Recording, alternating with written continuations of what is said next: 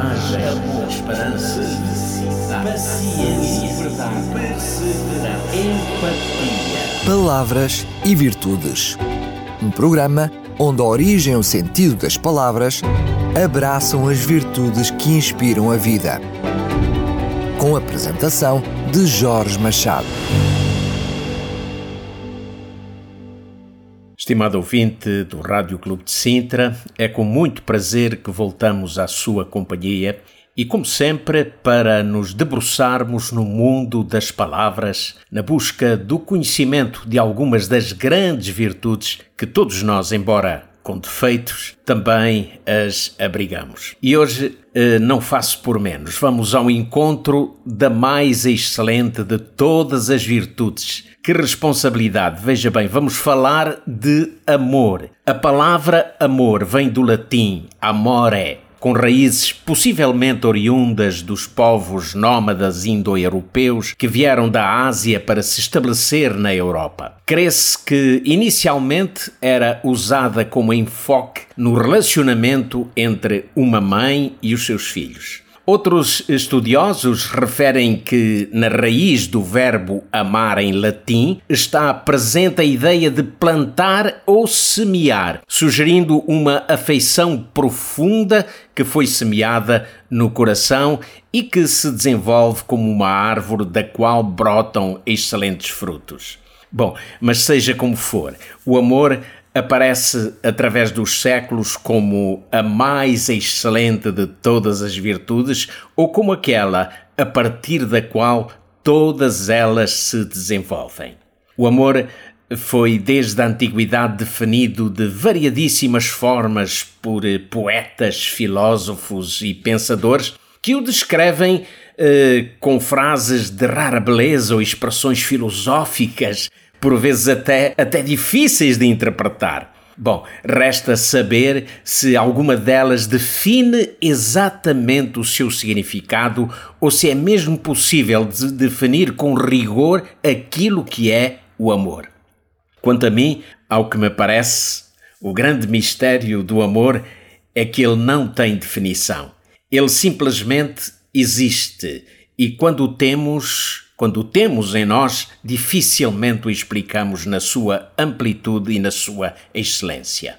Mas uh, o amor, segundo as Sagradas Escrituras, é o fundamento do caráter de Deus. O apóstolo João, também conhecido no cristianismo como o discípulo do amor, escreveu numa das suas epístolas: Aquele que não ama não conhece a Deus, porque Deus é amor.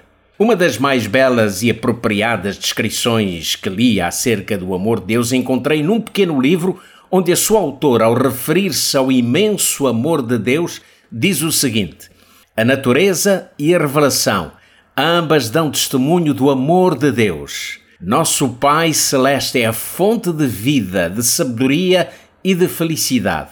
Contemplai as belas e maravilhosas obras da natureza. Considerai a sua admirável adaptação às necessidades e à felicidade não só do homem, mas de todas as criaturas viventes. O sol e a chuva que alegram e refrigeram a terra, as colinas e mares e planícies, tudo, tudo nos fala do amor de quem tudo criou. É Deus quem supre as necessidades cotidianas de todas as suas criaturas, como tão belamente exprime o salmista nestas palavras: Os olhos de todos esperam em ti, e tu lhes dás o seu mantimento a seu tempo. Abras a mão e satisfazes os desejos de todos os viventes. Extraordinária descrição do grande amor de Deus. Bom, a palavra amor aparece algumas centenas de vezes em toda a Bíblia. No Novo Testamento é traduzida das palavras gregas HP e philos. A palavra philos refere-se ao amor que existe entre amigos, irmãos, familiares, o amor de afinidade. Em algumas traduções da Bíblia, o amor philos é traduzido como amor fraternal, essa concepção eh, pode ser, ou esse, esse conceito pode ser encontrado na carta do apóstolo Paulo aos Romanos, quando ele dizia: Amai-vos cordialmente uns aos outros com amor fraternal, preferindo-vos em honra uns aos outros. O amor fraternal eh, pode ser entendido como uma experiência de afeição e sincera amizade, como algo que aproxima as pessoas, criando laços de grande afeição, gerando ações benéficas e positivas. Embora seja muitas vezes entendido como ligado ao conceito de amor entre irmãos, não significa exclusivamente um laço de sangue. O amor fraternal pode estar presente na relação entre pessoas com ou sem laços familiares. O convívio, o companheirismo e o foco num mesmo objetivo ou ideal comum são fatores que, sem dúvida, estimulam as relações de amor fraternal. O apóstolo Pedro, na sua primeira epístola, exorta os crentes ao amor fraternal e ele dizia: E finalmente sede todos de um mesmo sentimento, compassivos, amando-vos ou amando os irmãos fraternalmente, sendo misericordiosos e afáveis. Mas vamos à palavra HP. E HP significa o amor perfeito e incondicional. É o amor que não tem limite, que é eterno, próprio daquele que ama sempre e incondicionalmente. A palavra HP traduz o amor divino que está para além do escrutínio da compreensão humana e que é descrito por palavras humanas como sendo esse tipo de amor invariável que nunca, que nunca acaba.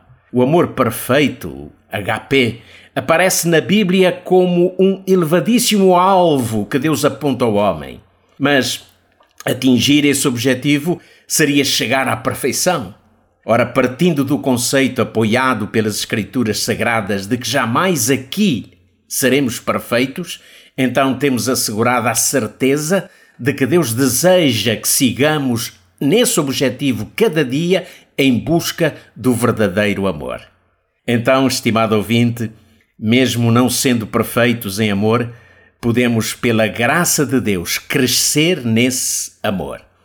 E enquanto se cresce em amor, também podemos semear. E quanto mais amor semearmos, mais amor colheremos. E essa é a lei da semeadura, uma das máximas poderosas do universo, porque nela não existe contradição. O que semeamos, havemos de colher. Foi muito bom estar consigo. Ficamos por aqui, por hoje, sempre com a promessa de que voltarei em breve. E é assim que no mundo das palavras vamos descobrindo as tais preciosas virtudes que tornam a nossa passagem por este mundo um pouco ou ainda mais feliz, não é verdade? Bom, continuo na companhia do Rádio Clube de Sintra. Há algo mais que temos para si ainda neste dia. Da minha parte, um abraço, até breve. Coragem, esperança, paciência, perseverança, empatia. Palavras e virtudes. Um programa onde a origem e o sentido das palavras abraçam as virtudes que inspiram a vida. Com a apresentação de Jorge Machado.